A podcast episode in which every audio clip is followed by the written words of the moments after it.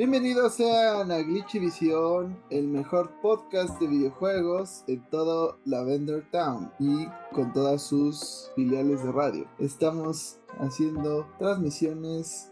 Yo soy Jaime y estoy acompañado de mis amigos Lucy y Fer, Diego y Arat. Diego y Arat nos anunciaron que pues que tienen cierto romance desde hace tiempo. que viva el amor. Pero, ¿cómo están ustedes, amigos? ¿Qué tal les ha ido esta semana? Los que sí estamos, vamos a echarle ganitas, como siempre. Bueno, aquí la parte de Lucy de Lucifer. ¿Cómo están? Nos escuchan. Espero que estén en una excelente semana, como siempre. Que recuerden, ustedes escuchan, lo valen. Y esta semana he jugado un poquito de lo mismo de siempre y algo nuevo, ¿no? He estado clavado en el Guilty Gear Stripe, principalmente porque encontré con quién jugar. Hola, Iván. Gracias por barrer el piso con mi cara 70 veces seguidas y no aburrirte. Así que sí estoy en proceso de mejorar. Todavía me están enseñando muchas cosas. Fuera de eso, pues sigo con el RuneScape porque un MMORPG es adictivo a pesar de que se vea poligonal y viejito. Y por último, al fin probé el Resident Evil 4 Remake. Se ve hermoso. Probé la versión Ultimate. Trae unos filtros que le puedes poner al juego. El héroe está medio chafa. El de villano te hace sentir que el juego empeoró mil veces, ¿no? Pasaste de Resident Evil a Silent Hill en 0,3 segundos, ¿no? Ese es el punto, Lucy. que se vea más pitero. bueno, no, sé si ese es el punto, pero me alegra saber que no pierde lo divertido patear el trasero de Lucy. ¿Tú qué jugaste esta semana, Fer? Bueno, yo esta semana terminé justamente de jugar Resident Evil 4 Remake. Bastante contento con esta iteración, los cambios. Es un juego muy bueno. Yo creo que vamos a hablar un poquito más al respecto durante este episodio. Y como bien dice Lucy, hay diferentes versiones y ya también está el, un modo ahí interesante. De ahí me salté a Ghost to Wairu. Está interesante el juego. Eh, recuerden que está, creo que en Plus. También creo que está en Game Pass, ¿no? Está este mes, no recuerdo. Le tenía ganas a ese juego de Bethesda desde que lo anunciaron. El primer trailer me llamó mucho la atención porque tenía como que esta historia de los demonios japoneses, los yokai. Lamentablemente es esa, idea no, evolucionó como debía y terminó siendo un juego un poco diferente. Sin embargo, está interesante. La historia eh, no es muy completa, no es muy compleja, pero si les gusta un poquito estos juegos de first person shooter, de explorar y también estar disparando como con magia, etcétera, pues está interesante. Lo padre del juego es que no sé si le puedas cambiar, pero desde que yo lo empecé a jugar, todo es en japonés con subtítulos. Entonces, sí está padre que tú estás jugando como un ciudadano de Japón de Tokio y todo está en japonés, entonces tienes que ir como que oyendo las voces, entonces sí se siente como un anime. Les toca oír japonés, malditos gallines. pues sí, o sea, creo que lo que menos se le puede criticar a Ghostwire Tokyo es el diseño de sus personajes, o sea, el concepto se ve muy padre. Creo que el verdadero error vino a la hora de ejecutarlo en el gameplay. No lograron que fuera tan activo y tan divertido al mismo tiempo. Sí, es un poco repetitivo, pero aún así no me fastidió tanto como Atomic Heart. Bueno, estamos hablando de palabras mayores. Yo también esta semana jugué Resident Evil 4 Remake, ya también lo acabé. ¡Ah! todos los que dudaron que no lo iba a lograr. ya estoy probando el modo mercenarios, ya desbloqueé a los cuatro personajes. Me faltan los escenarios, pero pues es pura diversión. O sea, si quieren sentirse lo más overpowered que van a sentirse en un Resident Evil, pues ahí está Krauser con sus jaladas de siempre y con su super cuchillo que rompe el juego totalmente. Y solo diré que hay que hacer un minuto de silencio por la pérdida de, de Wesker en el modo mercenarios. ¿No crees que vaya a salir como DLC o ya dijeron que no, no va a estar? Sí, o sea, ya han hecho mineo del juego y está los datos de Wesker y de Ida como personajes en el modo mercenario. Solo que los hijos de puta, digo, mis amigos de Capcom, pues seguramente van a querer cobrar por esto. Cuando llegue el modo Separate Ways, seguramente para finales de año, yo creo, tal vez primer cuarto del otro, estaremos viendo Separate Ways y yo creo que ahí ya, pues teniendo más acción de ida y de Wesker en ese juego, pues ya se tendrá más lógica que aparezca, ¿no? En el modo mercenarios. A lo mejor añaden un par de mapas extra con esto, pero sí sigue siendo decepcionante. Digo, al final de cuentas nos dieron a Luis Serra, que era algo que no teníamos en el Mercenarios original, pero está divertido. O sea, al final de cuentas es una actualización gratis. Por ahí vi que mucha gente se quejaba que el Separate Ways estaba en el juego original, que debía de estar gratis y que la chingada, pero pues al final de cuentas en el juego original, original, el de GameCube no estaba. Yo creo que Resident Evil 4 Remake se mantiene pues bastante bien con sus propios pies, solamente con la historia que nos dieron y con los mercenarios. Pero justamente hablando de este modo que se añadió, pues Capcom aprovechó la oportunidad con esta actualización y también metió bonitas microtransacciones al juego. ¿Por qué, Capcom? ¿Por qué? ¿No fue suficiente la puñalada de quitarnos a Wesker Aida? No, ahí tenías que. Y pues estas bonitas microtransacciones vienen en forma de los Golden Tickets que puedes conseguir a lo largo del juego. O sea, son microtransacciones que se parecen mucho a lo que tuvimos en Resident Evil 2, que ciertas armas si te costaba mucho adquirirlas las podías comprar y aquí pues estas mejoras definitivas para las armas en Resident Evil 4 pues cuesta bastante esfuerzo y varias runs sacar varios de estos boletos. Entonces creo que a final de cuentas es como una shortcut que es opcional. Al menos eso me parece bien que es opcional. Y quien quiera puede tomar el camino del héroe y, y hacerlo a la buena. Y pues quien no puede pagar. Para mí yo creo que es algo hasta cierto punto bueno porque intenté comprar dos durante mi primera ronda. Lamentablemente solamente alcancé a comprar uno, me quedé como a unos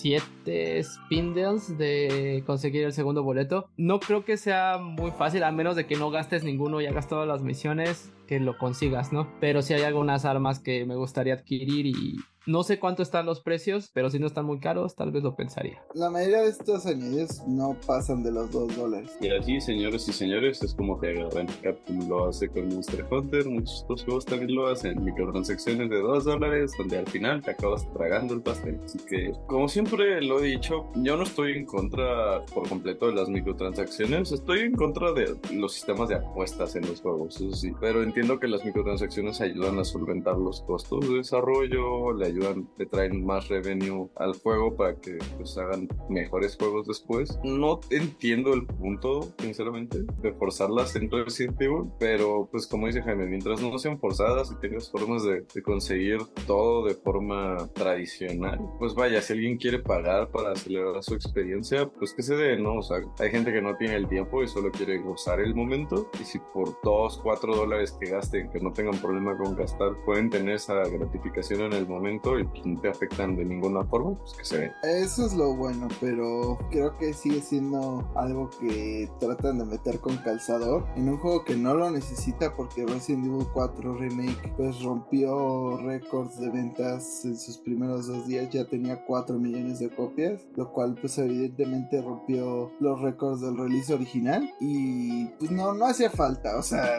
evidentemente iban a recuperar el dinero que le invirtieron a este remake porque pues mucha gente tiene nostalgia de este juego y pues muchas lo compramos por lo mismo. Pero a pesar de eso, eso es un juego muy querido dentro de los fans de Resident Evil porque es un juego que después de el 2 y el 3 en sus versiones originales era el que rompió un poquito con lo que ya traía Capcom de historia de zombies y tipo de persecución y el 4 cambió mucho ese estilo de juego. Entonces por eso es querido mucho por la fanaticada por también la historia como se desarrolla por nuevas mecánicas que introdujo y este remake está haciendo lo mismo después de tantos años no porque también tiene nuevas cosas nuevas experiencias no nada más es una actualización en el apartado gráfico, también en otros aspectos que ya sabemos también hubo ahí hay algunos cambios de voces que creo que ibas a mencionar. Sí, pero antes de ir a eso, pues cabe añadir que, por ejemplo, el modo de luz que mencionó Lucy está en 19 dólares, o sea, barato no es. Entonces, te da a pensar que tanto todavía quieren ganarle más, sangrar más el juego, ¿no? A final de cuentas yo lo que hice fue comprar el boletito con dinero porque ya cuando tienes un arma actualizada al máximo te da la opción de gastas 50 mil pesetas en mejorar esta arma con el ticket y comprar el ticket dorado con dinero o consigues el ticket dorado. Y yo lo que hice fue eso para el cuchillo y ya, 50 mil pesetas, ¿no? el mejor dinero invertido para un logro. porque cabe mencionar que uno de los logros es actualizar un arma al máximo. Pero dentro de los cambios y de la nostalgia, porque Resident Evil 4 fue un juego que rompió con el esquema de Resident Evil. Ya para empezar, no te mueves como puto tanque, que eso Arad y otras personas lo agradecerán bastante, donde quiera que esté con Cepillín o con Diego, o jugando Animal Crossing en algún lado. Pues a final de cuentas hubo cambios necesarios. Por ejemplo, ya sabíamos que Leon no iba a poder ser interpretado por Paul Mercer ahí por unos problemas de sindicatos y demás. No sabía yo que Paul Mercer también hizo la voz del mercante hasta hace poquito que vi como el cast original. Dije, órale.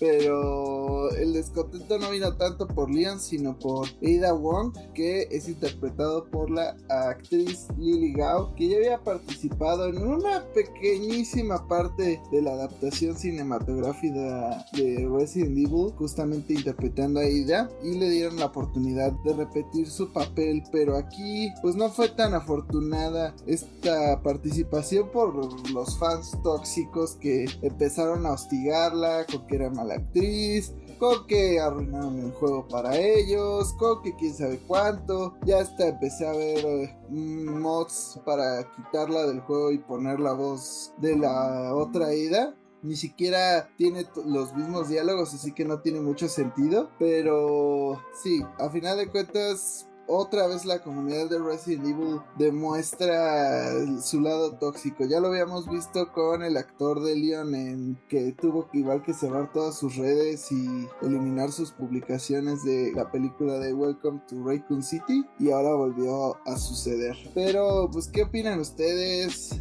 Para mí la verdad es algo bastante trágico y sobre todo no creo que haya hecho un tan mal papel, o sea, a mi manera de ver no fue malo. Yo creo que ahí las comunidades deben de empezar a madurar. Lamentablemente mucha de esta gente se queda atrapados en este sentimiento del original y no quieren moverse de esa situación y no quieren abrirse a nuevas experiencias. Son demasiado conservadores y eso lo lleva, los lleva a ser demasiado tóxicos, ¿no? Entonces, lamentablemente hay muchas de estas comunidades tóxicas que solamente quieren ver siempre al mismo actor, siempre el mismo director, siempre la misma historia. Y por eso luego tenemos juegos tan simples, sencillos y repetitivos. Entonces, ábranse un poquito a nuevas experiencias, dejen esa toxicidad de lado. La interpretación de esta actriz no es mala. Realmente me gustó su voz. Si queda ahí, la única queja que tengo no es con la actriz ni con la voz, sino con los desarrolladores. Porque sí se nota un poquito la diferencia en que encuadren bien el sonido con el movimiento de los labios. Y justamente nada más se, se siente con Ada. No se siente tanto con Ashley, no se siente con, con Leon, sino nada más en las partes de Ada. Pero eso no es culpa de la actriz. Eso es culpa ya del estudio que trabajó con la edición de sonido o con los desarrolladores del juego. Ahí la verdad no es que la actriz haga un mal trabajo. En mi opinión hizo un muy buen trabajo. ¿no? El problema es que se, se metieron con la nostalgia de la gente. Y eso es muy peligroso. Y más como dice Jaime cuando es una comunidad que ya nos ha mostrado en otras ocasiones sus clavitos más oscuros, entonces era de esperarse que los fans fueran a reaccionar así.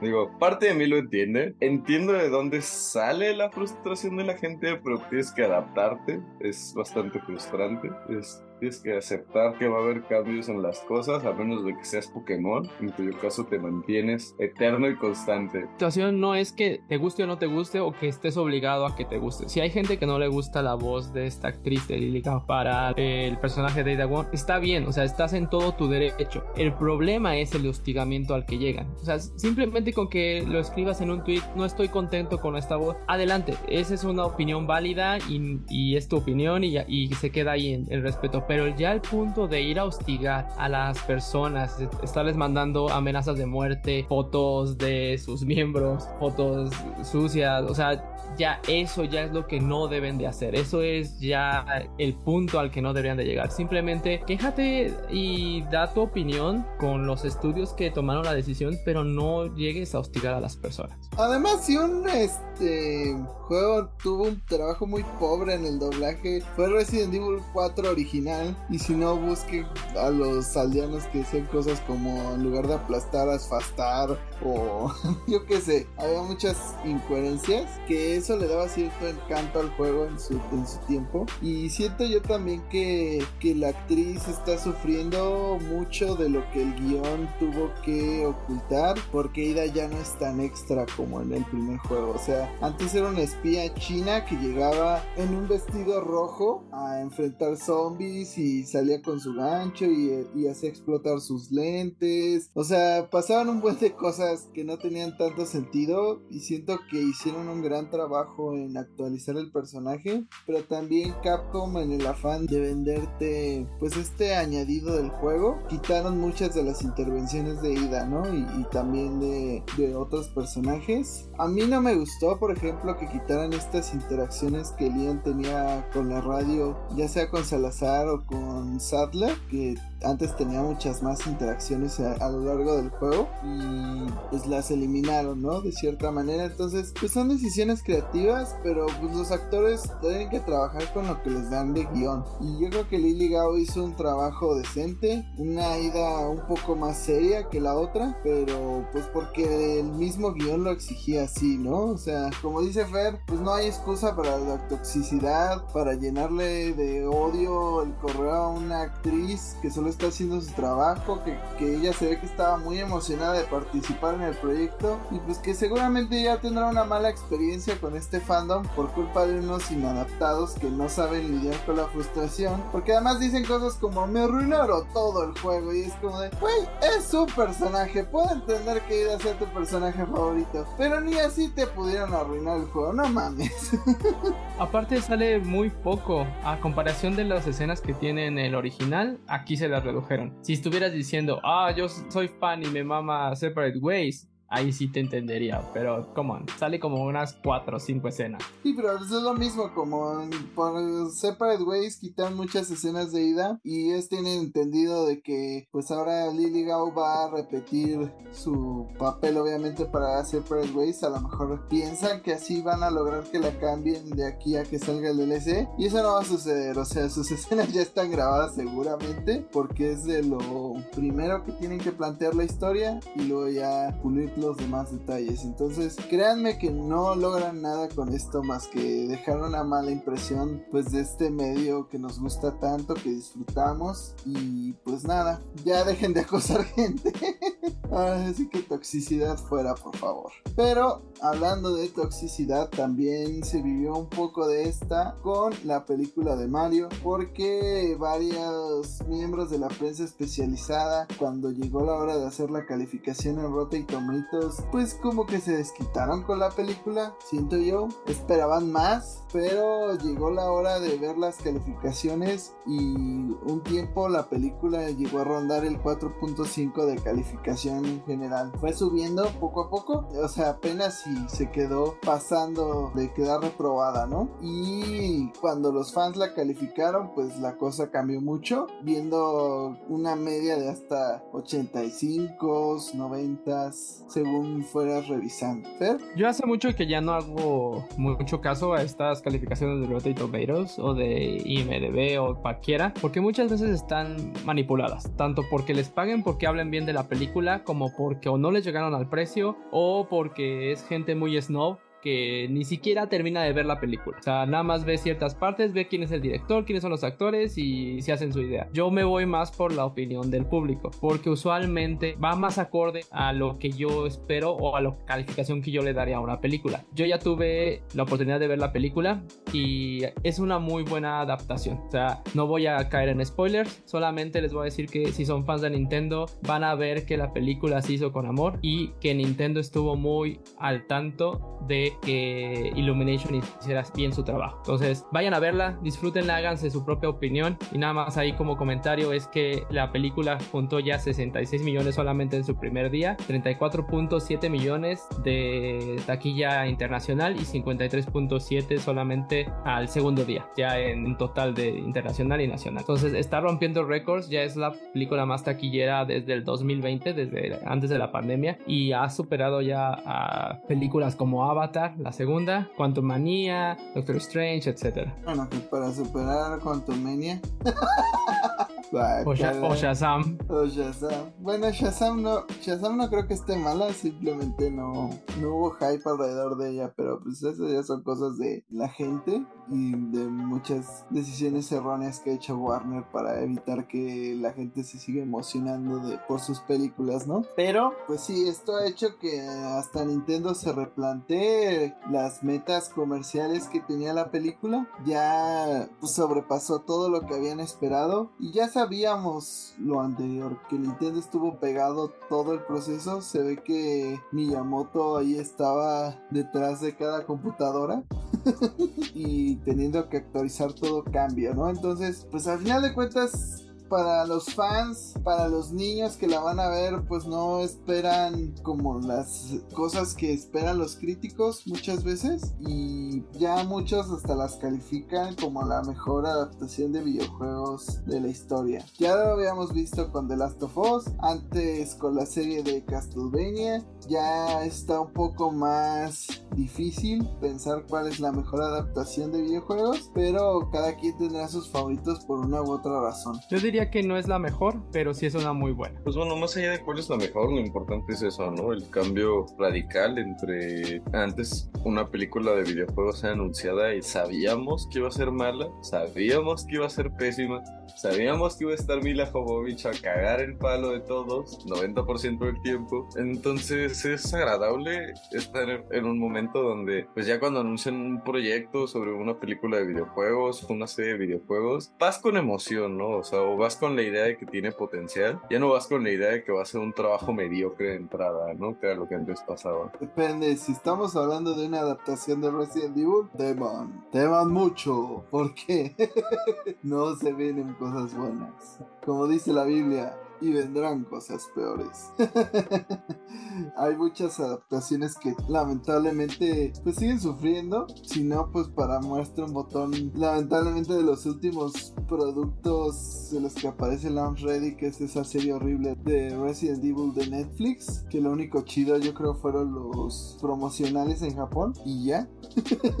y Lance Reddick en algunas escenas. Y Lance Reddick, porque Lance Reddick rules. Y ya.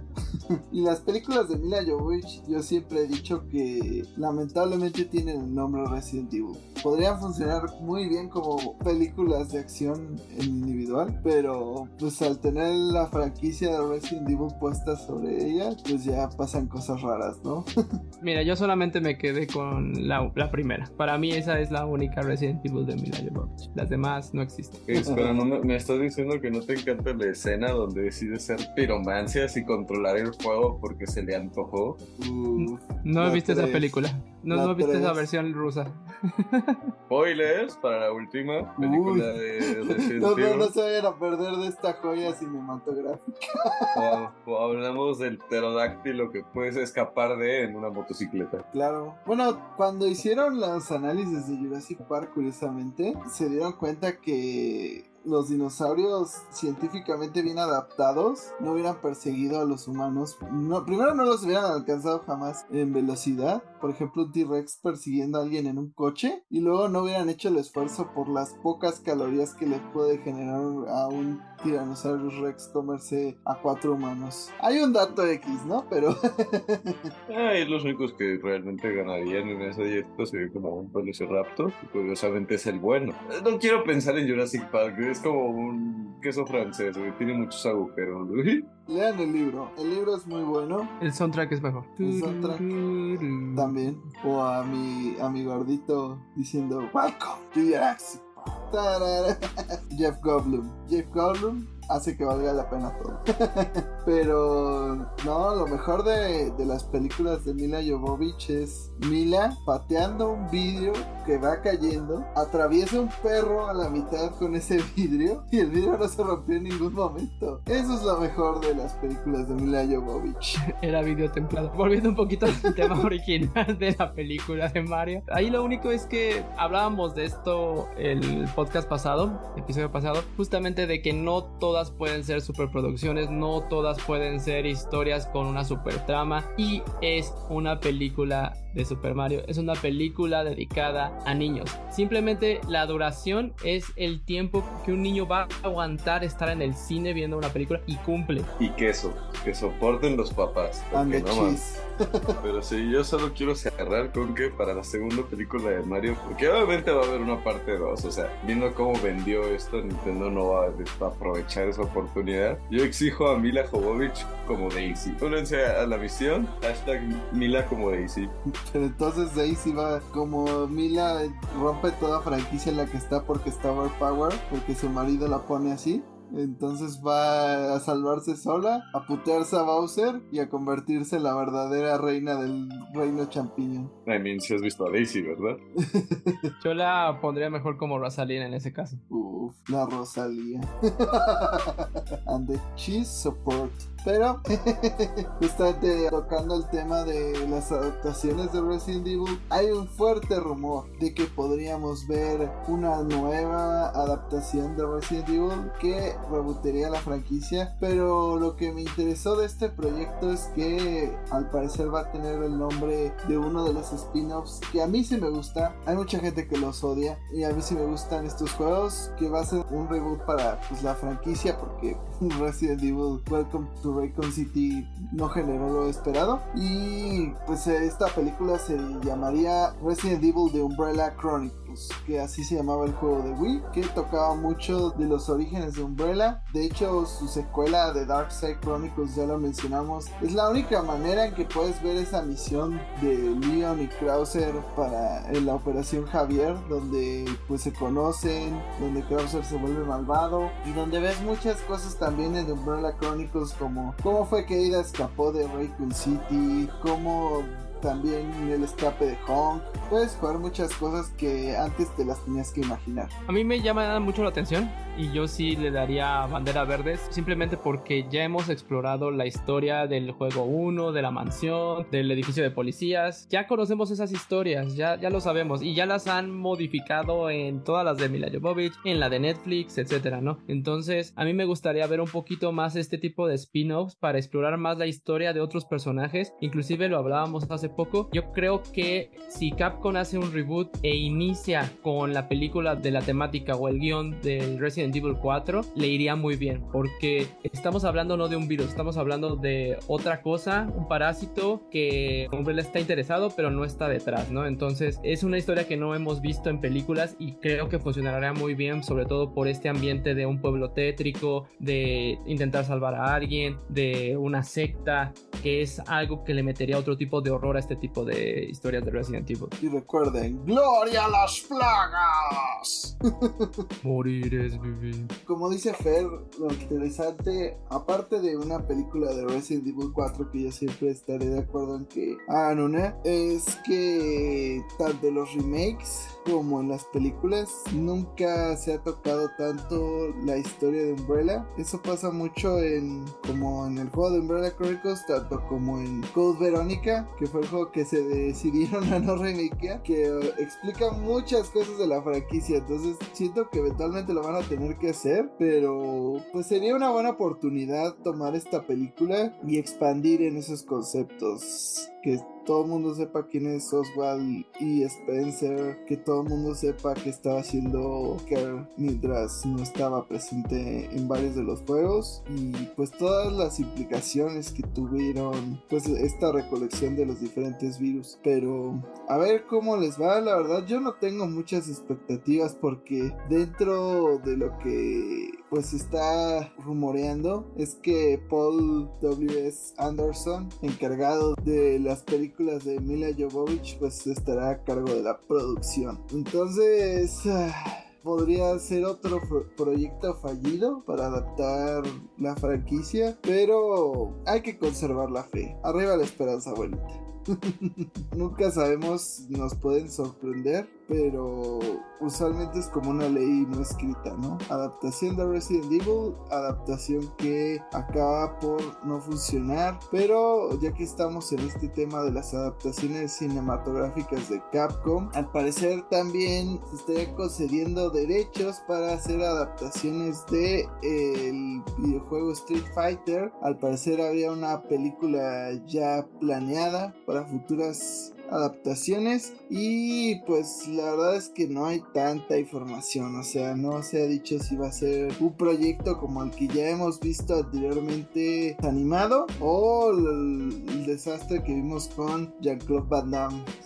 Jean-Claude Van Damme es un gran actor de acción, pero su película de Street Fighter pues es algo. Es así, ¿eh? se confirma que el estudio Legendary va a estar a cargo de esta adaptación del videojuego Street Fighter. Legendary pues han tenido otras películas como Dune, parte 2, que va a salir en noviembre 3. Y pues con esto podemos darnos una idea de qué tipo de película podemos esperar. O sea, a mí personalmente me gustó mucho Dune, aunque fue muy pesada para la gente que no estaba familiarizada con el libro. Aquí pues bueno, es algo muy distinto a lo que es Dune. Entonces no estoy completamente seguro de qué esperar. Visualmente espero que se vea increíble. Espero que haya un M. Bison haciendo locuras espaciales raras, como siempre, pero fuera de eso no se me ocurre mucho que podría ser. Solo espero que no repitan lo que ya pasó en la primera película de Street Fighter. No, no quiero volver a pasar por ese cringe. Mira, ya estamos en un punto de inflexión en el que todo puede ir para bien o para mal.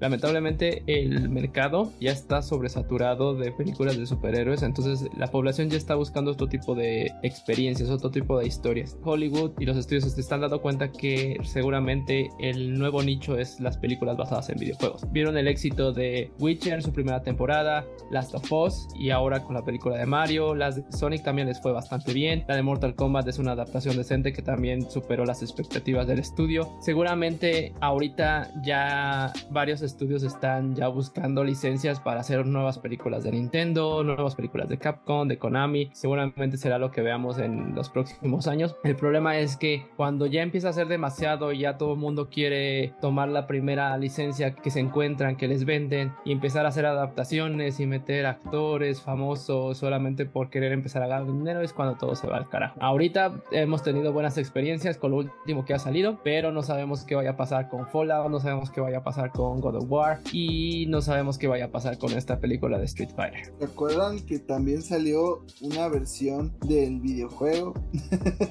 pero de la película. El horror.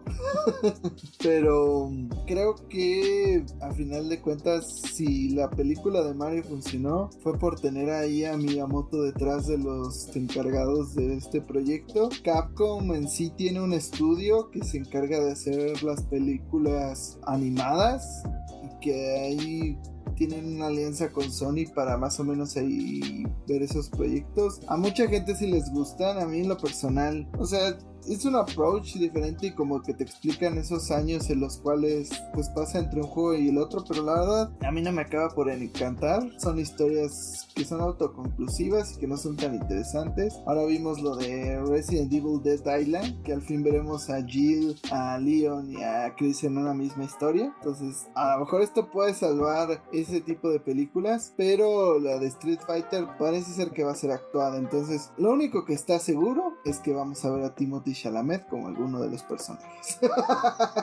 Diciendo Sonic Boom. no, me lo imaginé con una peluca. Imagínate a Timothy Chalamet todo flacucho haciendo de Ryu. Qué horror. A ver qué pasa, la verdad yo no tengo las expectativas muy bajas. Hasta con la película de Mario no tenía grandes expectativas y pues me acabo sorprendiendo, pero ya veremos qué pasa. Timothy Chalamet para Luke el nuevo pseudo protagonista de Street Fighter. Lo dije de broma, pero sabes. Pero lo pensó y se lo imaginó. Pero ya no suena que Hollywood se lo tome a, broma. Lucy, recuerda que no podemos decir cosas tan a ligera en el podcast. Cuando se vuelva realidad, y deporte. tú trajiste esto a la realidad y ahora tú tienes que pues, lidiar con las consecuencias. Pero hablando de las consecuencias que tuvieron pues todas estas adaptaciones, porque parece ser que esta semana fue la semana de las adaptaciones a cine de videojuegos. También Shigeru Miyamoto fue entrevistado mil veces en diferentes temas de diferentes cadenas. Me encanta que hay una grabación de Jack Black haciendo sus mamadas de Bowser y, y Miyamoto muy serio en el frente. Entonces era un contexto interesante, ¿no? Pero dentro de todo esto, pues le empezaron a preguntar de proyectos alternativos en los cuales podría aparecer Mario. La entrevista fue por parte de Variety y recordando que ya alguna vez hubo Super Mario Run y fue un reto para Nintendo, pues Shigeru Miyamoto comentó que pues, la estrategia principal de Nintendo es el hardware y el software integrados en una experiencia de juego, intuitivos con un control que forma parte de una gran experiencia, ¿no? Entonces cuando crearon el videojuego de Mario para móviles era un, aparato más genérico en el cual tenía que funcionar el software en general en varios teléfonos a la vez, que fue un reto que medio quisieron adaptar, pero que al mismo tiempo como que sienten que no se transmitió el concepto que usualmente tiene los juegos de Mario en pues en una consola, ¿no? O sea, realmente Super Mario Run yo sí lo llegué a jugar y era un juego bastante mediocre y que evidentemente era para ordeñar todo tu dinero y en cuanto a más noticias sobre Mario, Miyamoto solo se limitó a decir que estén atentos a los próximos Direct. Mucha gente ya se lo toma como de, ah, en el siguiente Direct va a haber noticias sobre un juego de Mario. Y no necesariamente, o sea, probablemente es para quitarse a los reporteros de encima y se acabó. Pero, ¿ustedes qué piensan? A lo mejor podríamos tener otro proyecto de Mario en móviles. Yo, fuera de Mario Kart Tour, lo veo muy complicado. Antes que nada. Nintendo teniendo dificultad para programar para un dispositivo de menor potencia, más genérico y teniendo dificultades para adaptarse al medio. Suena casi como cuando otras desarrolladoras quieren hacer juegos para Switch hoy en día. Mávate un poco de tu propia medicina, Nintendo. Pero bueno, dejando ese rante a un lado, me agrada la idea porque nunca he sido fan de los juegos que tiene Nintendo para móvil, ni el Mario Kart de celular ni el Mario Jump, ni los juegos de Pokémon, aunque esos son de Pokémon Company, ya tienen su cafecito y no sé cuánto. Entonces creo que es importante que se enfoquen más a sus fuertes. Yo no le diría que esto es un adiós para siempre, sino es un adiós por ahora, que eventualmente van a querer volver a entrar a ese mercado. Al final, el mercado de, juegos móviles, bueno, juegos para dispositivos móviles de teléfono, pues es el mercado de videojuegos más grande que hay, ¿no? Nintendo va a querer su cucharadita del pastel, entonces creo que esto solo es un, lo van a pensar o estaríamos viendo a Nintendo hacer una de esas raras y, poco comunes adquisiciones de otra compañía para ayudarles en el desarrollo de, de celulares. Yo no creo que vayan a adquirir otra compañía porque se han dado cuenta de que eso no les funciona y como dice Miyamoto, seguramente se van a empezar a salir un poco del mercado de móviles y de esa experiencia para enfocar todos sus esfuerzos a la experiencia de consola, que era más o menos a lo que le dio énfasis en su entrevista. Yo creo que el único juego que podría funcionar por el modo de control de un celular sería un Mario tipo RPG por turnos. Es lo único que veo que se podría prestar porque un juego side-scroller, plataformero, sin un control que te permita bien hacer los movimientos, coordinar, lo veo un poquito difícil, ¿no? Y si no, terminan siendo estos juegos de mantén apretado para brincar, los runners o los tipo Tetris, los tipo Candy Crush, etcétera. Y bueno, ese tipo de juegos son los que justamente no les están dando los resultados que ellos están buscando. El mercado de móviles no es un mercado que yo diría como mucha gente, es que ese no es un mercado gamer. No, si es un mercado gamer es otro segmento que se enfoca más a microtransacciones, juegos de un poquito de estrategia, de RPGs o juegos de este tipo como Candy Crush, etcétera, ¿no? No es por hacerles el feo, pero es otro tipo de experiencias. Entonces, el problema es que siempre queremos ver nuestras series favoritas en todas las plataformas y no es necesario. Si ya somos fans de Mario, ya tenemos un Switch. Entonces, vamos a seguir jugando eso. ¿Para qué lo queremos en celulares también? La misma experiencia, pues no, no hace sentido. No todo tiene que llegar a, todas las plataformas. Yo creo que lo que principalmente no lograron fue que la gente invirtiera dinero en ello porque para gastar dinero, era para conseguir seguir avanzando los niveles. Y la gente lo que quiere son personajes coleccionables, cosas que puedas conseguir en un sistema gacha. Bueno, no es lo que la gente quiere o lo que deberían de querer, pero es lamentablemente lo que funciona. Te maldigo Genshin Impact y todos estos juegos que se nutren de eso. Pero por eso funcionó tanto Fire Emblem Heroes, porque ahí tienes a todas tus waifus generadas en un gacha horrible y las vas ganando para jugar este minijuego estilo Fire Emblem. Y también en Mario Kart Tour puedes ir ganando nuevos corredores en este gacha o nuevas piezas de tu carrito. Y en Super Mario Run nunca hubo esto. Entonces creo que ese fue gran parte del fracaso que tuvo Super Mario Run. Pues lo más triste es que Nintendo tiene la forma más fácil de entrar al mercado de los dispositivos móviles. ¿Quieres saber cómo? Saca el emulador que tienes de juegos de NES. Saca un servicio así en móviles y se vendería como pan caliente. O vende tú tus propios ROM para móviles. No por algo son los juegos más fucking emulados en el planeta en teléfonos móviles, maldita sea. ¿Y por qué la gente los emula? Porque tú no los vendes. Entonces sería demasiado fácil para Nintendo explotar ese mercado, pero se hacen bien estúpidos. Nintendo así de dar Nintendo te quiero un chingo, no me odies por decirte la verdad. Nintendo así de dar opciones a mis consumidores para que compren de manera legal mis juegos en lugar de que los force a emularlos y luego los demande por ello. No, eso sería demasiado fácil. Mejor pongo mi Nintendo Switch Online y donde yo decido que te suelte un juego clásico cada mil años. Mejor así. eso es lo que la gente realmente quiere, según Nintendo. Pero hablando de las dificultades del mobile gaming que pues el 3DS ya está muerto que es como fue la última consola totalmente portátil de Nintendo y, y de otras de, la, de las tres grandes compañías que hacen videojuegos. Digo, tenemos el Steam Deck y el Switch es medio portátil, pero no es totalmente portátil, salvo que sea Switch Lite. Es una cosa rara el mundo en el que vivimos, pero parece ser que PlayStation también le quiere entrar a este pastel del mobile gaming. Ya teníamos esta adaptación de los controlitos que solamente compró Kojima para enseñarlos que podías jugar Dead Stranding en tu celular con esos controles super carísimos que ni llegaron a nuestro país. Pero parece ser que, según rumores, PlayStation ya estaría planeando en otra solución. Primero Jeff Grove habló de una consola que está desarrollando Sony que funcionaría mediante la nube. Luego Tom Henderson, otro periodista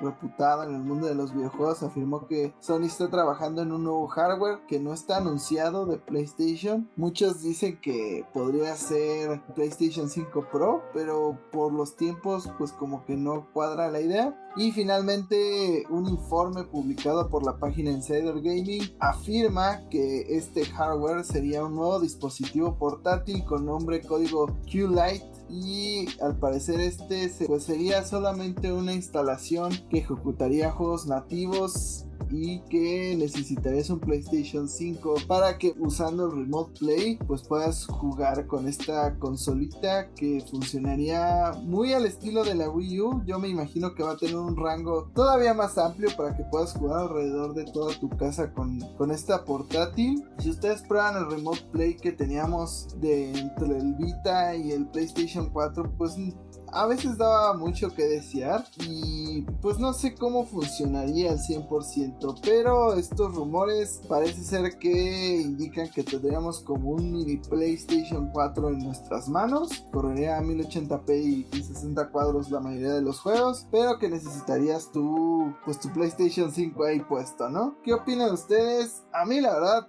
no se me hace buena idea, pero pues ahí Son tiene que buscar una manera de meterse en ese nicho. Pienso que sería muy arriesgado que cualquier compañía ahorita se fuera directamente hacia una consola portátil que solamente funcione de esa manera. Después de los resultados del Switch e inclusive del Steam Deck, yo creo que las compañías están empezando a ver el tener estas opciones de cloud versions o de streaming versions y tener una plataforma híbrida. Porque eso yo creo que sería más bien el futuro. No tanto el que todo sea cloud, sino que el tener un dispositivo de alta capacidad que puedas poner en tu casa para ver a una gran resolución, para que tenga más estabilidad para performance y que si te la quieres llevar puedas hacerlo también y seguir jugando en el camino, ya sea por streaming o en, eh, conectado a, a, la red de internet. Cuando salió el Vita, las cuestiones de internet o las conexiones eran malas. Yo creo que el Vita estuvo un poco adelantado a su tiempo y si tuviéramos ahorita una consola de PlayStation que funcionara de esa manera, un poco híbrida con Remote Play, yo creo que ahorita ya tendría las capacidades técnicas, inclusive el soporte de la banda ancha de internet, de 5G inclusive de Wi-Fi,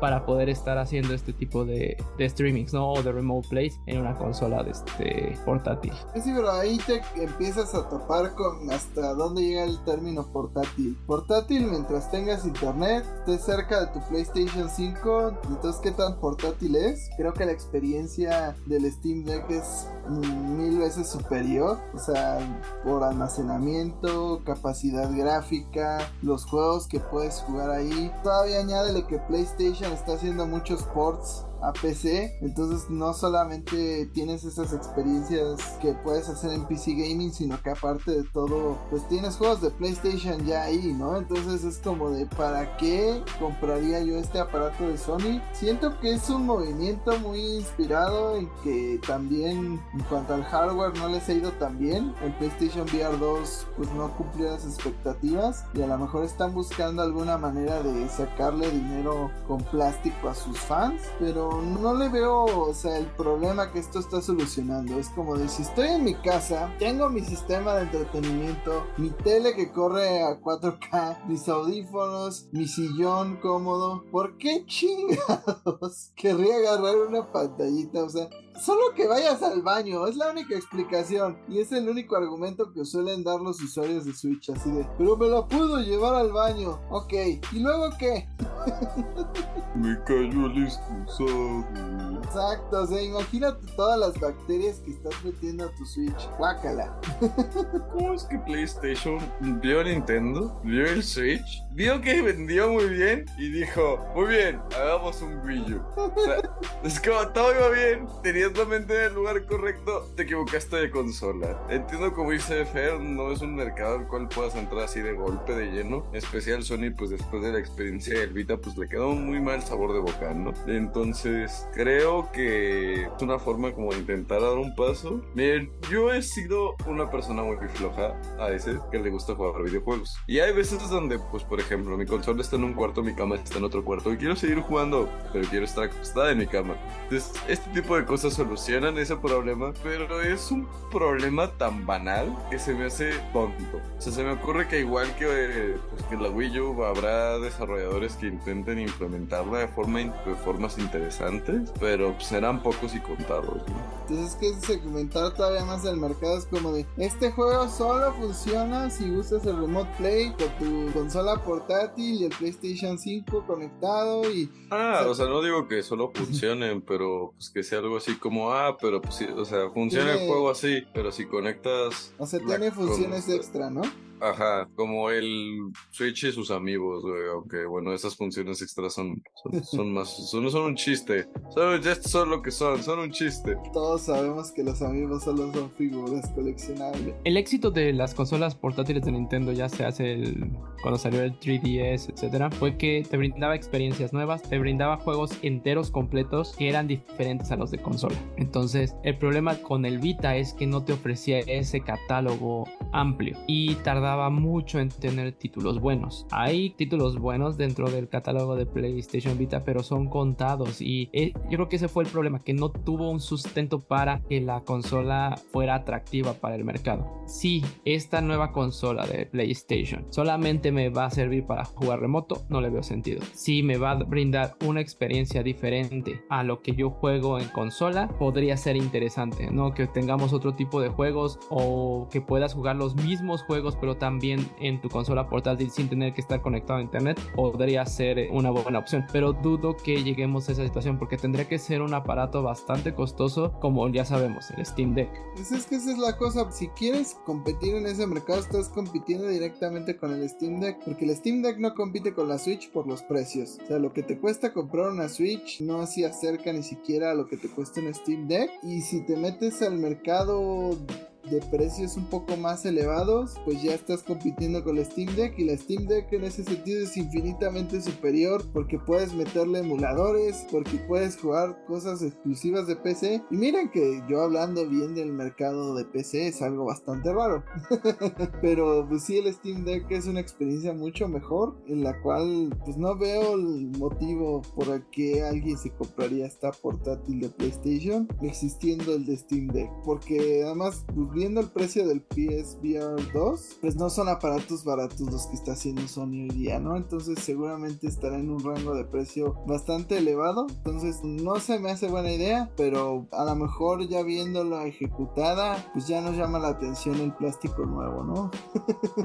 es como de todos dijimos que no íbamos a comprar el remake de The Last of Us, llegó y, nadie se pudo resistir, ¿no? Entonces, pero hablamos ya mucho de emulación, de opciones en diferentes consolas, así que hablemos de lo que pasó con el Xbox Series X y S que pues de alguna manera cerraron la posibilidad de utilizar emuladores en el modo retail de estas consolas. Pero Fer, ¿me ayudas con esta noticia? Sí, justamente eh, en la semana se dio la noticia de que el enlace directo a un navegador conocido como H Xbox donde se podían emular diferentes títulos y descargarlos a tu consola, inclusive eliminar algunos de estos candados que te impedían poder jugar estos títulos de manera legal. Y como otros tipos de emuladores como el Xenia ya iban a ser totalmente baneados de la consola, entonces es una de las últimas estrategias que está tomando Microsoft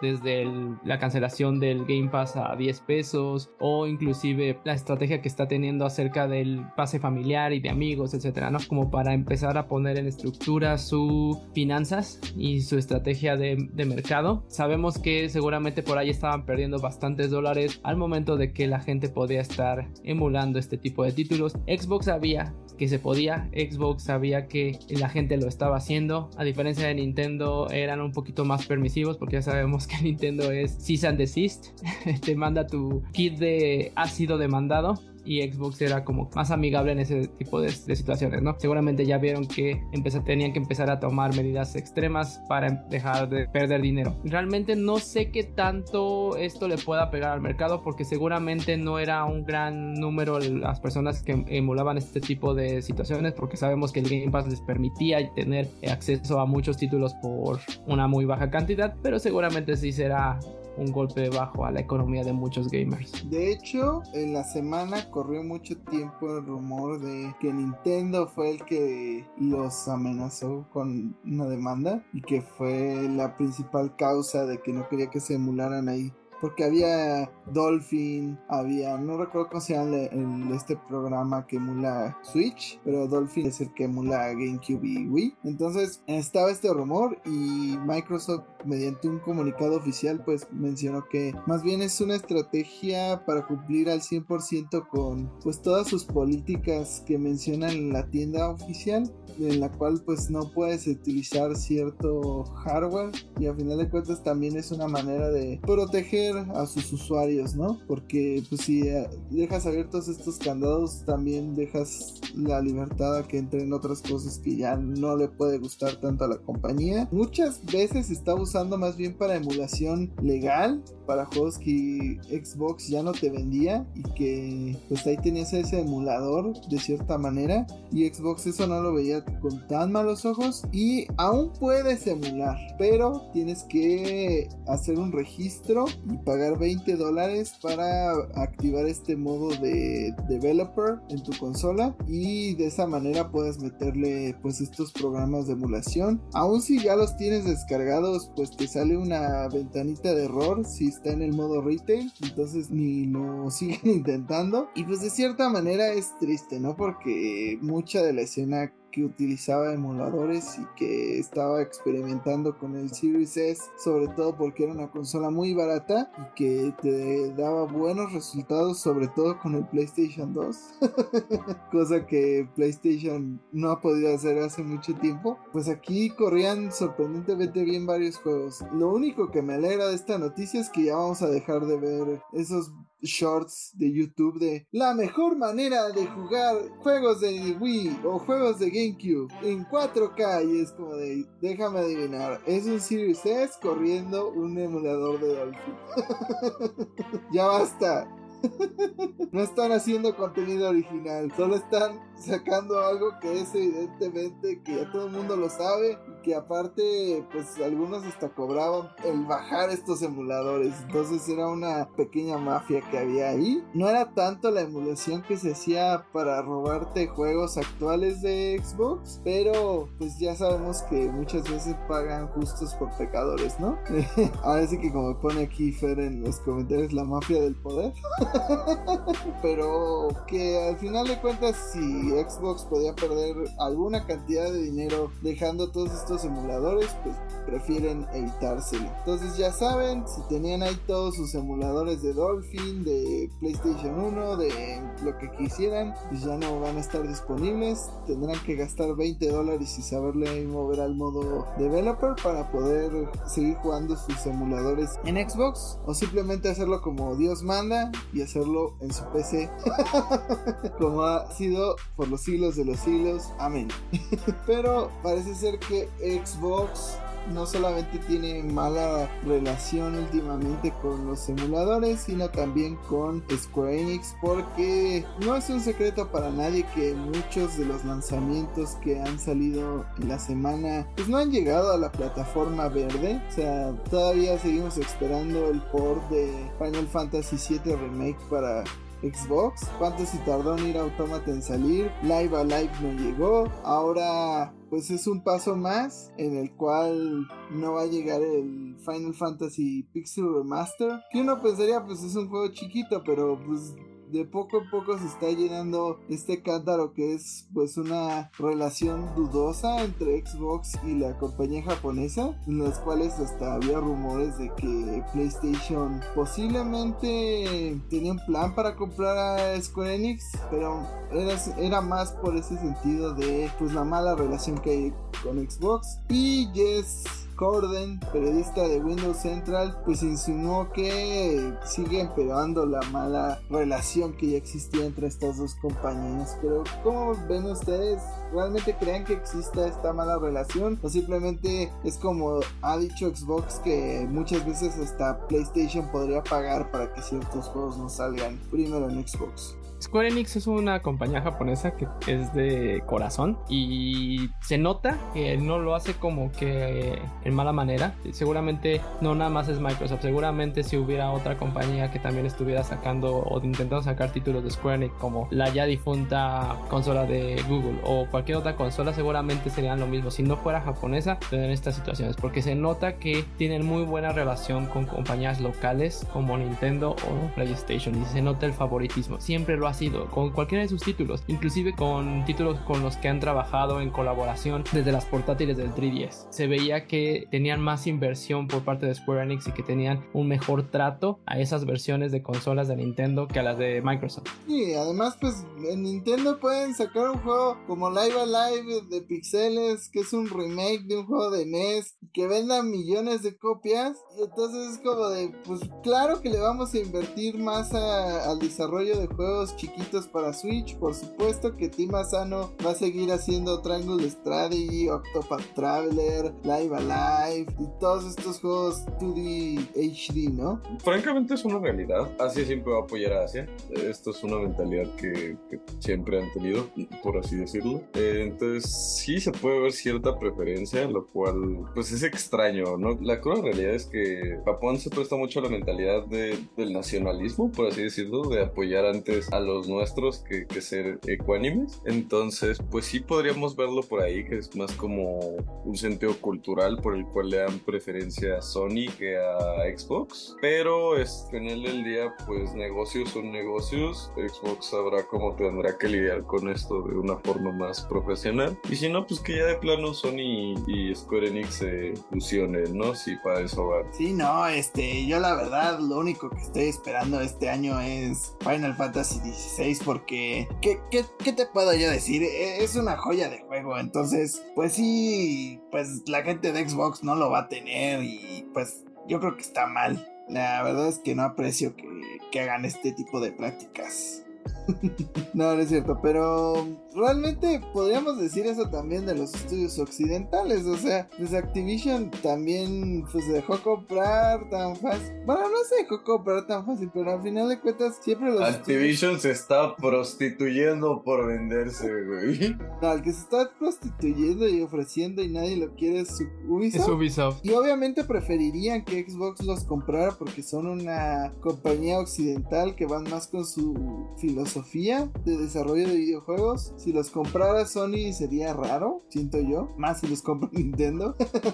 a pesar de que han tenido buenas colaboraciones con Mario Plus Rabbits y otras cosas. Pero creo que es lo mismo. O sea, ya hablamos de eso de cuando hablaron de este término de, los JRPGs. Que muchas veces era la prensa occidental pues castigando los juegos por ser japoneses, ¿no? Diciendo que no eran tan avanzados como lo que se estaba haciendo aquí en Occidente. Entonces creo que pues siempre va a existir este factor, pero también es parte de los acuerdos que han hecho PlayStation y Square Enix, ¿no? O sea, evidentemente pues si hay una bolsa de dinero para que Final Fantasy XVI llegue primero a PlayStation y tenga cierta cantidad de años en exclusividad, al menos en consolas, y pues también lo hemos visto con Silent Hill, entonces creo que estos tratos pues evidentemente se hacen con dinero y, y cuando vencen acaban por decidir pues si vale la pena portearlos porque también para Xbox pues pueden ver este lado de pues qué tanto le vamos a meter en marketing a estos juegos que a lo mejor no se venden tan bien en Xbox. O sea qué tanto le vamos a apostar a traer aquí un Final Fantasy Pixel Remaster a lo mejor no son lanzamientos que le llamen la atención tanto Xbox como otros que van más cargados a la acción como Strangers of Paradise y que son producciones AAA que se ven más del estilo de cosas que podrían llamar la atención al fan de Xbox, ¿no? Entonces también está ese aspecto de pues a qué le quieres apostar. Nintendo sabe que si lanza un juego de monitos en pixeles pues, lo van a comprar en millones, ¿no?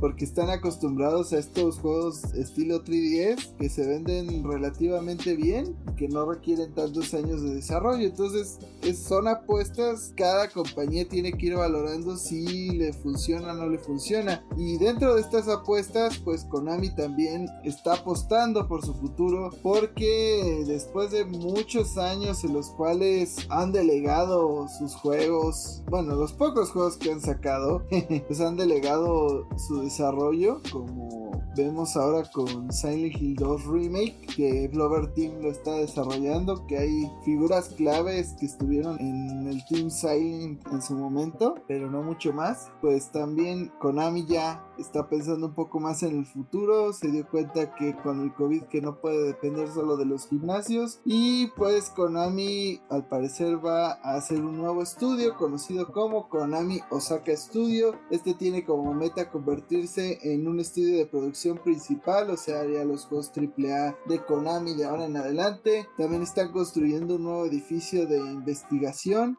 y desarrollo que comenzaría a funcionar hasta el 2025. O sea, no veremos realmente los verdaderos frutos de estos esfuerzos hasta mucho después. Y pues al parecer también van a aumentar salarios a los empleados. Todo esto dentro del marco de la celebración de los 50 años de Konami. Y pues es parte del crecimiento general que ha tenido la compañía. De cosas que se tuvieron que cancelar como Silent Hills. Que luego vimos que el último Metal Gear Solid quedó incompleto, porque claramente de Phantom Pain no podemos decir que, que la historia está completa de ninguna manera. Y pues Cash Grabs como Metal Gear Survive, que eso fue una, una verdadera vergüenza.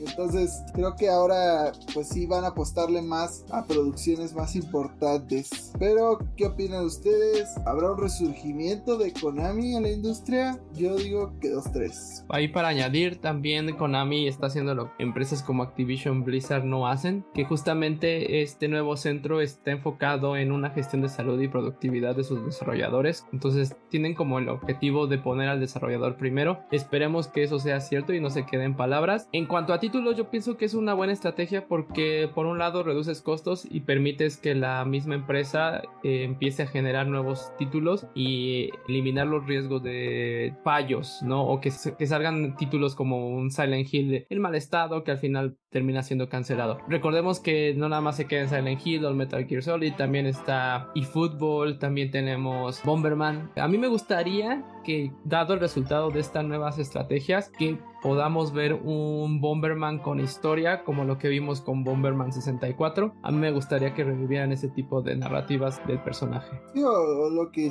venía haciendo con Super Bomberman R, que si bien se enfocaba más en el lado arcade, pues yo creo que algo muy importante es que el multiplayer sea divertido, ¿no? Como ese de, 64 y el de Super, pues que tienen unos modos multiplayer bastante divertidos y también ya hagan un nuevo Castlevania por el amor de Dios, ya basta. o sea, todas las empresas oídas y por haber. Ahora hasta Halberd Studios, este estudio mexicano, ya hizo su mini Castlevania. Ya lo hizo Igarashi con Todos están haciendo Castlevanias, menos tú, Konami. Entonces, por el amor de Dios, haz algo con ese IP que te puede generar muchas cosas. O sea, ni siquiera le tienes que invertir tanto como ya lo, lo que ya hablamos. Puede ser títulos apuntándole un poco al público de Nintendo Switch, procesos cortos de producción y pues con una generación de dinero bastante decente. Entonces, pues ahí está de su lado la, la pelota, pero no sé, o sea, yo creo que a Konami sí le va a acabar costando pues tantos años haber estado alejado de la industria, o sea, no, no es como de, ah, ahorita pongo un estudio y va a funcionar luego, luego, ¿no? O sea, van a ser muchos años en los que veamos el resultado de todo esto y a lo mejor no es positivo. Pero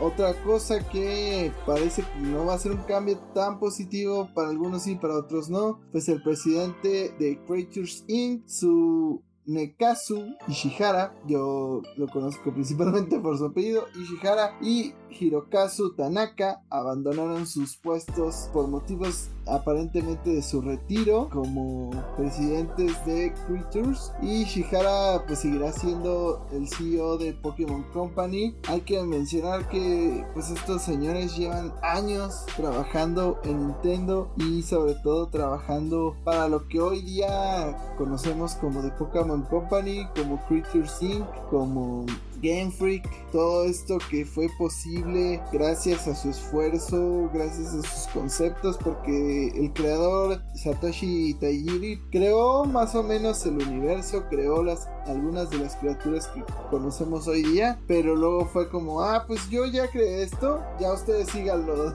¿no? Entonces ellos fueron pues las grandes mentes maestras dentro de pues crear el juego de cartas, crear un anime, que promocionar a los juegos. Y pues sabemos que igual muchas mentes de Nintendo han expandido lo que hoy día es Pokémon, ¿no? O sea, tampoco podemos hablar de Pokémon sin hablar de Iwata, que fue el que permitió que en la Game Boy pudieras tener dos versiones como en Gold y Silver, que supo comprimir el juego de tal manera que te cupieran dos versiones. Entonces, son muchas figuras clave como para decir que ellos dos hicieron todo, pero sí fueron de los fundadores de esta empresa y sobre todo dos figuras importantes de lo que hoy día es Pokémon, que es la franquicia más grande en cuanto a beneficios, en cuanto a popularidad, mm, más allá de en general, ¿no? Porque hasta Hello Kitty, eh, otro tipo de cosas, Snoopy y demás, este Mickey Mouse no ven las ganancias que, pues que gana Pikachu. o sea, cada nueva generación son cuantos monos que Game Freak se llena los bolsillos, que se llena de juegos, de spin-offs, de tarjetas, de muñequitos. O sea, ya Pokémon Company es otra cosa. Pero realmente creen que haya un impacto muy grande. Yo creo que no. Mucha gente pensaba que era como una especie de castigo por cómo salió Violet Scarlet. Y es como de, pues sí, pero vean los resultados económicos. o sea, claramente no fue un castigo. Aparte, si fuera un castigo, irían más por la gente de Game Freak porque Creature se dedica más al modelado y la creación de los personajes, no al desarrollo del juego. Entonces son diferentes partes. Cuando crean un juego de Pokémon es usualmente Creatures que se encarga de crear un poquito acerca del lore, un poquito acerca del diseño de los personajes, que estén basados a la región, el tipo de, ya sea si va a ser de fuego, de planta, etcétera, ¿no? Y a esos ya se lo pasan a Game Freak, que es el que se encarga del título. Yo pienso que es más bien por esta situación ya cuánto tiempo tienen ellos iniciaron esta compañía. Ellos estuvieron desde el inicio, ya son bastantes años, ya tienen muy merecido su retiro, es momento de que descansen y vean los frutos de, todos estos años de gran esfuerzo que han hecho. También cabe recalcar que ellos sí han, trabajado en títulos exclusivos como mencionas el Darebound o el Detective Pikachu, que le han dado un poquito más como este tipo de spin-offs a la serie de, de Pokémon, ¿no? Que a lo mejor no pegó tanto en su momento, pero es muy querido entre los fanáticos. Yo creo que este movimiento es más estratégico porque seguramente ya quien trabaja en los diseños, quien trabaja en las nuevas ideas, ni siquiera eran ellos, ellos ya estaban más a niveles de supervisión, entonces no creo que haya un gran impacto y sigamos viendo nuevos Pokémon que seguramente algunos nos van a disgustar, algunos vamos a decir que son basura y otros nos van a sorprender. Y otros literalmente son basura. no lo digo de broma, o sea, hay Pokémon que son basura. Lo sé, maldito Tú dices eso, pero. Otrovish, guacala. Koffing es Smog, güey, así que. Y Mog es. Pero tiene un sombrero. El. Bueno, el original no. Pero ahora le puedes poner un sombrero. Y Mog ahora es una plastilina. Así que... una, una plastilina LGBT, por favor. Exacto, entonces, ¿qué mejora le puedes hacer a Trovish? Solo eliminarla de la franquicia. Mira, o sea, es una historia, No, a mí es una bolsa de basura. Güey, yo le tengo un cariño a esa bolsa de basura, así que me la respetas. No. No puedo creer que se estén peleando por un Pokémon que es una bolsa de basura, literal. Mira. Fer, hemos peleado por menos. y lo sabes. El peor Pokémon, y ni siquiera ahorita me acuerdo bien de su nombre. Ah, es Clan, güey. No, no, perdóname. déjame, déjame hablar es el puto copo de nieve que no tiene cara, que no tiene evolución. No, Criogonal no tiene sentido en la franquicia. No tiene nada. O sea, siquiera Clink Clank tiene evoluciones. El Tucán. Clink, Clink pasa Clank, ¿qué pasa Clink Clank? Prefiero ser un copo de nieve sin evoluciones a ser el Clink Clank, Clink Clank, güey.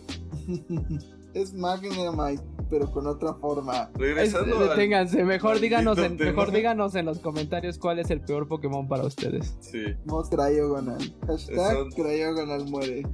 Poten Clang. Fer, ¿cuál es tu Pokémon más odiado? El Tucán. Ese ah. no es un Pokémon, es un Bill Tucán. Ah, el Tucanon. Tucanon. Eso es cuando al ave de los Frutilupis lo haces enojar. Nadie le diga a Fer que Sil solo es una foca. Pero al menos D1 tiene un poquito de. Es una foca más grande. Con cuerno. Pero mira, tu canon tiene la peor animación de un movimiento Z porque nunca vuela. O sea, lo veías ahí. ¡Uy! Se aventaba desde el aire. Era horrible. nunca abría las alas. Y además te ve con un desprecio. O sea, yo sí voto porque tu canon es de los peores Pokémon. Pero me mantengo con Cryogonal. Pero, o sea, no podemos quejarnos, al menos desde el lado de, de Creatures, con lo que hicieron ahora con Paldea. Porque tenemos de los mejores diseños claramente con Fuecoco. Fuecoco es amor. Lechonk. Lechonk también es amor. Digo, luego ya las cosas éldricas en las que evoluciona Lechonk, pues ya no vamos a hablar de eso, de esas puercas, pero pero mientras se mantenga Lechonk, Lechonk es amor. Y pues sí, yo creo que no, no va a tener un impacto así tan significativo. Ya solo veíamos a Ichihara pues en estos Pokémon Presents al lado del Pikachu diciendo, ah, ahora vamos a ver novedades de esto y del otro. Y seguramente por ahí seguirá, pues ahí revisando como Miyamoto que de vez en cuando ahí está medio ojeando los proyectos. Entonces, seguramente por ahí andarán. Y para todas estas personas que creen que pues que los clásicos son los únicos buenos, Junoichi Masuda, que es de los principales desarrolladores que hicieron los primeros juegos, hizo Pokémon Let's Go. Entonces, claramente cuando pones a las cabezas, pues tampoco es como que haga los mejores proyectos, ¿no? Digo, a mí el estilo gráfico de Let's Go me encanta, pero el gameplay, pues todos sabemos qué pasó ahí. Ay, horror.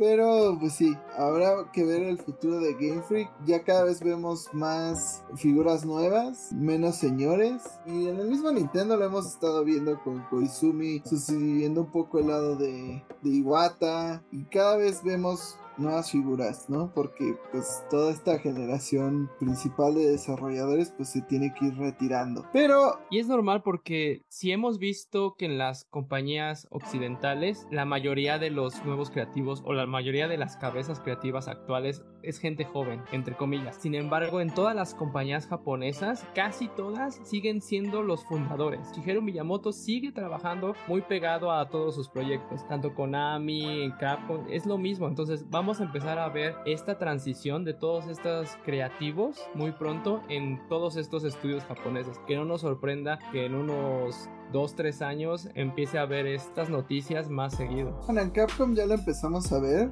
Por ejemplo, Shinji Mikami ese cuando salió de, Capcom para trabajar en otras cosas. Y ahora Shinji Mikami hasta se salió de Bethesda, ¿no? Y, y, anunció que iba a jugar Resident Evil 4, pero ahora es como de este lado de ahora yo soy yo el público, ¿no? Porque yo creé este juego originalmente y ahora veo su remake. Y Shinji Mikami estuvo en el equipo más o menos ahí un, un tiempo de, Resident Evil 2 Remake pero pues realmente no era la figura principal, o sea, estaba para dar consejos, para como tener una guía de lo que fue el juego original, pero pues ya Resident Evil 7, 8 y lo que venga en adelante, pues ya son puros jóvenes los que lo están trabajando. Entonces, y Monster Hunter ni se diga, ¿no? O sea, pues son cosas totalmente nuevas que pues ya tienen gente relativamente joven, porque decimos jóvenes, pero pues son desarrolladores de cuarenta y tantos años, o sea, por ejemplo, veamos a Sakurai, se ve joven eternamente, pero tiene sus sesenta y tantos años, ¿no? o sus cincuenta y tantos años. Entonces, pues es el ciclo natural de las cosas, pero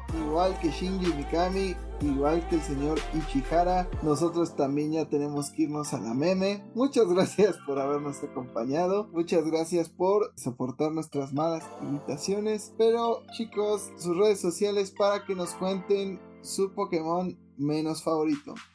También pueden encontrar en Twitter y en Instagram como Skies High. Ahí los espero para que me digan que Kling Clang es el peor Pokémon ever. me encuentro como el guion bajo Percho MX en Twitter e Instagram. A mí, cuéntenme todas las referencias que encontraron en la película de Mario. Sí, este, a mí me pueden encontrar como arroba el García. Este, a mí díganme, ¿por qué Pokémon pues ya es una mierda desde Platino? La verdad es que esos juegos ya no valen verga.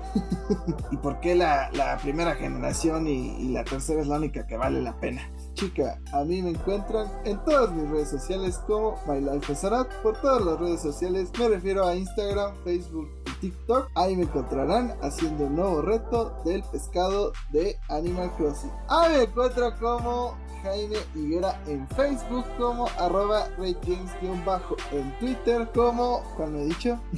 no sé, pero ahí búsquenme. las que ya di, como Jaime Higuera en Instagram, creo que es la que faltó. A mí sí, díganme por qué debemos odiar a Cryogonal y sobre todo pues si les molesta que haya microtransacciones en Resident Evil 4 Remake a mí un poquito sí pero Fer cuéntanos cántanos dinos cuál es la mejor canción de piches piches piches piches piches piches piches piches piches piches I love you Cuéntenos si se les quedó pegada a la mugre de toda la película. Hasta la próxima, bitches.